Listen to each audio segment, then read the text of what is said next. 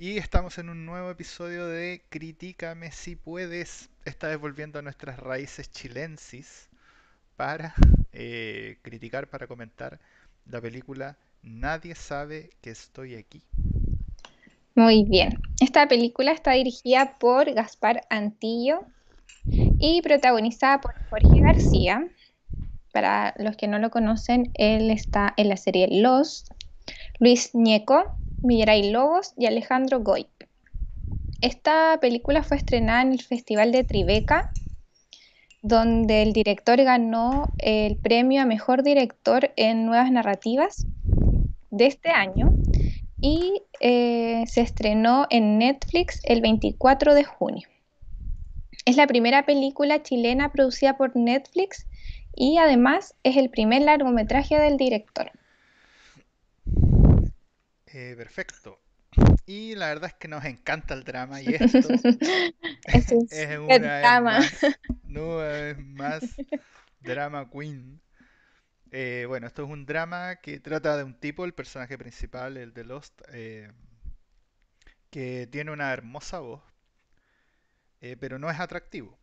Entonces, cuando niño, fue forzado básicamente a solo entregar su voz mientras un cabro más atractivo le hacía playback.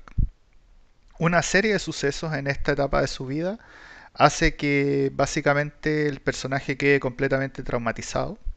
Eh, y ahora ese es como en el pasado de la película, pero en el presente. Entonces, él estaba práctica, él está básicamente autoexiliado a una isla del sur de Chile y de hecho, él además tiene como problemas de habla, problemas de sociabilización, entonces es un personaje bastante, bastante complejo el que nos muestra esta película. Pero, sin ir eh, más allá, ¿cuáles son los puntos fuertes de este film? La fotografía. De nuevo. Tengo que decir que la fotografía, obviamente el sur de Chile, no lo puedes comparar con nada el lago Yanquihue, es donde está filmado todo. Muy bonito los planos. Hace mucho, mucho, mucho plano de, de, al, de arriba de, para ver la, ¿cómo decirlo? Le gusta el dron. Le gusta el dron al tipo, le gusta... Sí, se nota que está filmado sí, pero es espectacular. de hecho, las tomas son extremadamente buenas y hay harto uso como de que los tipos van en lancha y en vez de filmarlos así, lo filma como de arriba, la lancha, el lago, se ve maravilloso. Entonces, definitivamente el tipo explotó, derechamente explotó la belleza y la hermosura del sur de Chile y le agregó yo creo una plusvalía tremenda que es la soledad también del sur de Chile. Entonces a través como de esas imágenes inmensas nos transmite de alguna manera la soledad de este personaje principal o sea, es más la realidad chilena del sur de Chile, de, que, claro, la gente se moviliza en lancha, eh, viven en pequeñas islas. Em, eh, yo creo que es eso. Claro, digamos la vida diaria. De, bueno, Yanquihue es un pueblo chiquitito que es donde están. Y ellos viven como en la isla del centro del lago, que y es como son los únicos habitantes de ahí, entonces es bien curioso y la única forma de llegar después al otro lado es mediante la lancha que tienen.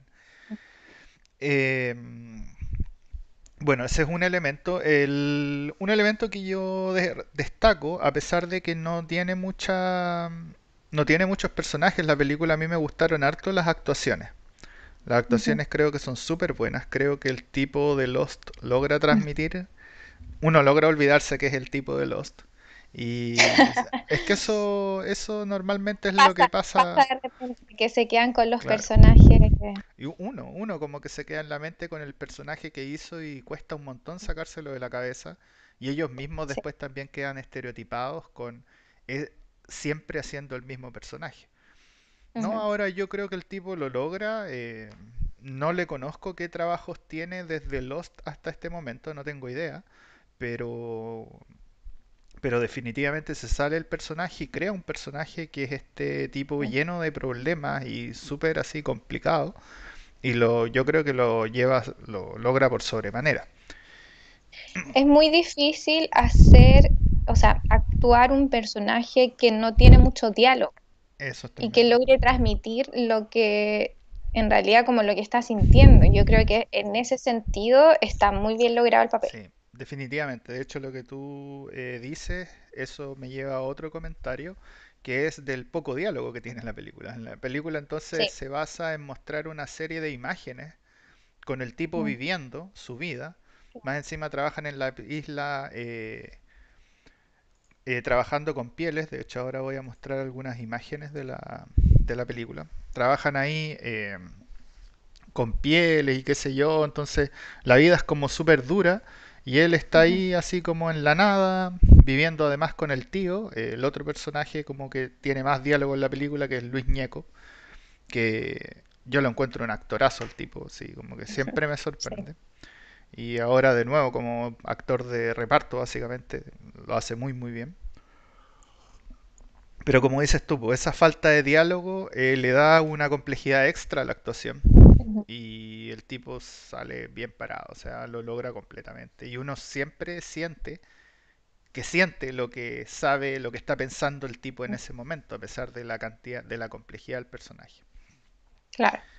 Eh, de hecho, bueno, ahí están mostrando, estoy mostrando algunas de las panorámicas y cosas así.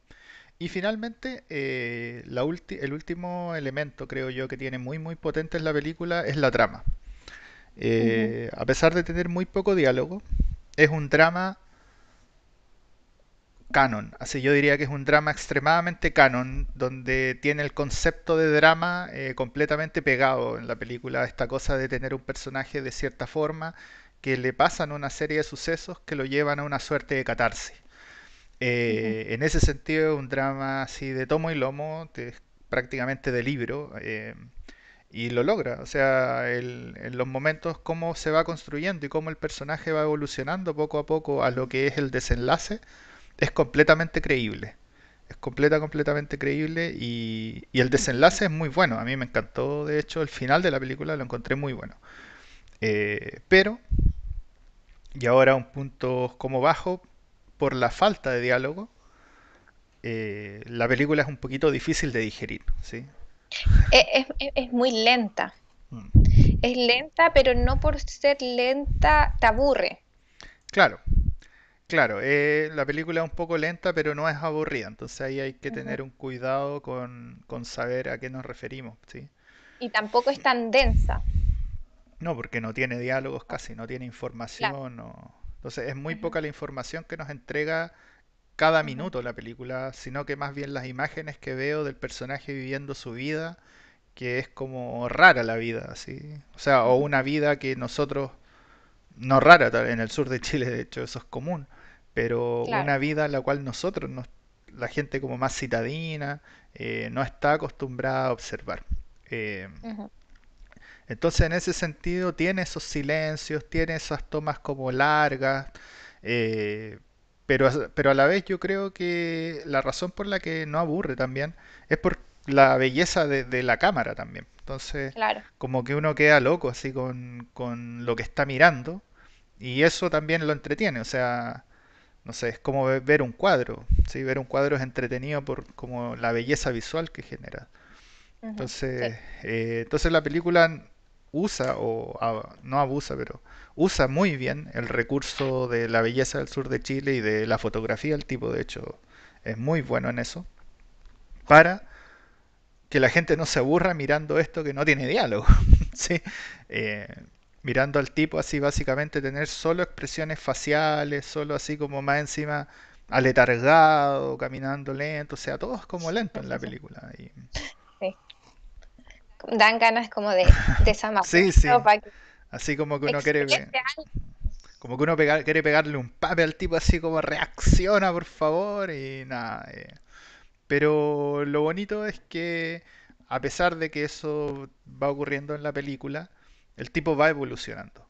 y va evolucionando de una forma que tiene sentido, ¿sí? Entonces, eh, no es como forzado, no es como que vemos a un tipo que está profundamente caído en la depresión y que uno sabe que nada lo sacaría, sino todo lo contrario. Uno siente que las cosas que le pasan tienen sentido y él va creciendo hasta lograr más encima por una serie de eventos que muy curiosos eh, llegar a esta catarsis, básicamente. Y con un epílogo que es bonito después. Así, o sea, siempre en la catarsis hay un epílogo y un epílogo muy bonito. Entonces, la película es, yo creo que es bastante redonda en ese sentido. Sí, yo creo que está muy, muy bien hecha, como que se juntaron muchas cosas y, y es- está muy buena. Mm.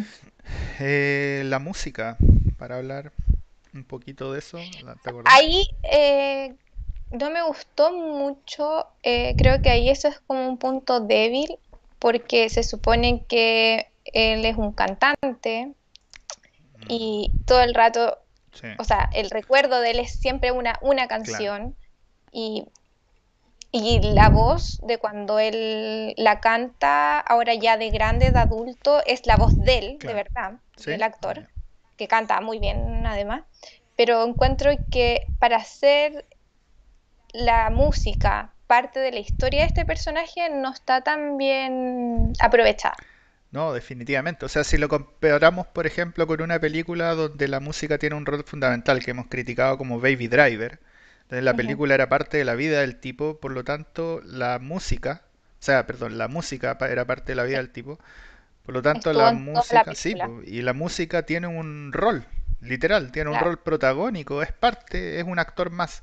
Acá estoy muy de acuerdo, faltó ese Sí, elemento musical del tipo, así como que tal vez le hubieran hecho un, son- un soundtrack que hubiera sido de él y que hubieran claro. pasado durante toda la película su soundtrack, pero cuando toman los recuerdos, como bien dice Toto, eh, de, la- de los temas es como un tema el que canta y, y Mm, sería, entonces no es como, no sé, claro, la, la música definitivamente deja de desear y después para poder potenciar esta cosa de la pausa, para poder potenciar esta cosa más visual, las tomas prácticamente no tienen sonido. O sea, como las tomas panorámicas y esas cosas, sino que, no sé, cuando está en la lancha es como el ruido del motor, es como más efectos de sonido, El sonido, claro, que, claro. que buscan atraer, traer la naturaleza, no, no un fondo musical. Eh, entonces ahí no sé, pero ahí es un poco al gusto del consumidor, si a alguien le gusta el fondo Claro, musical o le gusta, pero lo que sí es la crítica clara es que el tipo era cantante claro. y, y no se siente que la música es parte como de, de su vida. Ujú. Siendo que hay escenas que sí demuestran que el tipo como que busca la música y busca la cosa artística, ¿sí? La- ¿Cachai? sí. De hecho, uno se va a dar cuenta que ese es un elemento que es parte como de su trauma. Ujú. Sí, no, no sé. Ahí quedó al debe un poco. Eh, ¿algo más en el tintero, Toto? No. ¿Qué nota? Uno a 10. Yo le pongo un 7. Un 7. Me gustó, la encontré buena, encuentro que es un, una buena obra como para comenzar del director, eh, pero eso. Pero, eh, claro. en- ujú, Eh, yo le pongo un 6.5. Creo que le faltó. eh, le faltaron algunos elementos a pesar de que de que el drama está como más o menos bien logrado, tal vez podrían haber hecho más cosas. Eh, tal vez si lo- la película cae bien con una hora y media, pero tal vez con un diálogo un poquito más rico, no necesariamente el personaje principal, eh, Claro. podrían haber hecho una película un poco más larga, pero no sé, da- darle un poco más de sentido. Eh, así que nada, le pongo un 6.5, pero algo que sí recalco y es que buscamos películas eh, chilenas en Netflix La verdad. Y la realidad es que al menos en Netflix eh, Portugal y Netflix USA, eh, esto es lo único que hay así como decente. Lo demás es como el checopete, así. Sí, pero es que ni siquiera, o sea, igual tenemos comedias decentes, pero, pero esa cuestión de La Paz Bascuñán, no, po, no, por favor. Más encima es como la 2 pues la uno igual es como media chistosa, pero la 2 ya. po. Así que eh, creo que como película chilena en Netflix y como producción de Netflix además, es una película bien atractiva, bien Sí. interesante. Eh, así que, pero igual, no sé, le pongo un 6.5, no... Es una película, digamos, que está ahí un poquito más arriba del promedio, básicamente. Entonces, ¿recomendamos esto o no? ¿Lo recomiendas? Pregunta interesante. Yo la recomiendo. Sí, Sí, la recomiendo. em, No sé si es una película para verlo así solo, pero creo que em, es una oportunidad que se le puede dar al, Chile, al cine chileno para quienes no lo conocen tanto como nosotros. Eh, como te digo, creo que es una, una película que está bien hecha, le faltan un par de cosas, pero creo que no está mala tampoco como para, para ser la primera y acercar un poco más. Sí.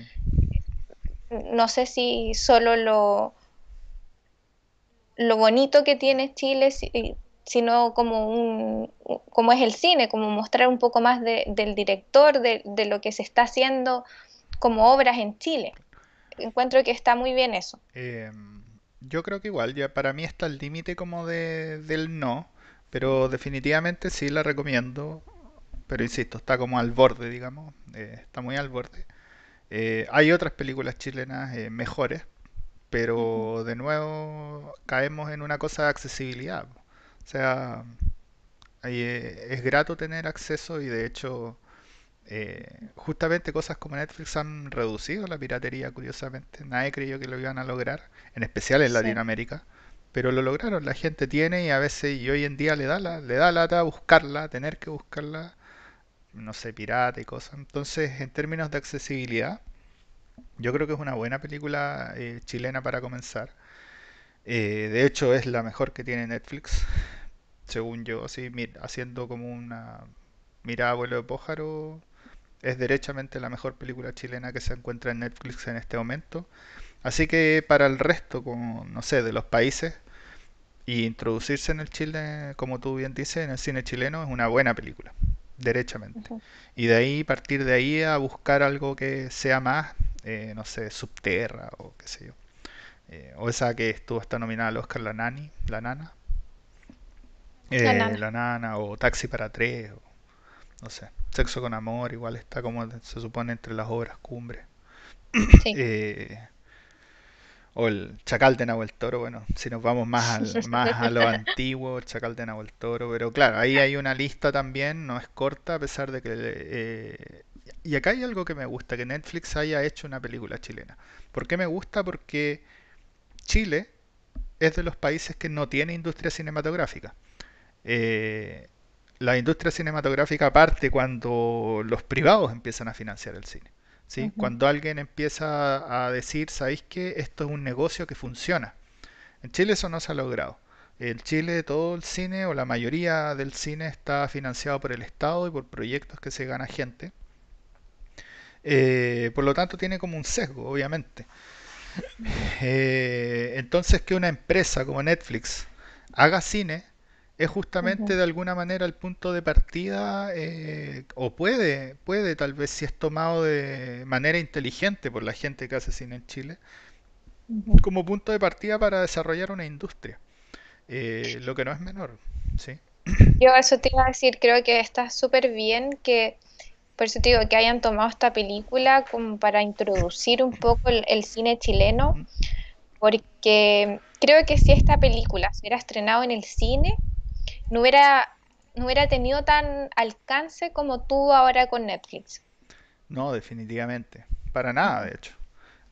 Claro, Entonces, nada, da gusto que Netflix igual se fije que hay gente buena haciendo cine en Chile. De hecho, claro. sin ir más lejos, este mismo, nombramos varias películas antes, pero este mismo año se estrenó también Tengo Miedo Torero, que le fue tremendamente bien en Cannes. Eso me iba a decir. Eh, Aparte tenemos un- actores ¿Mm?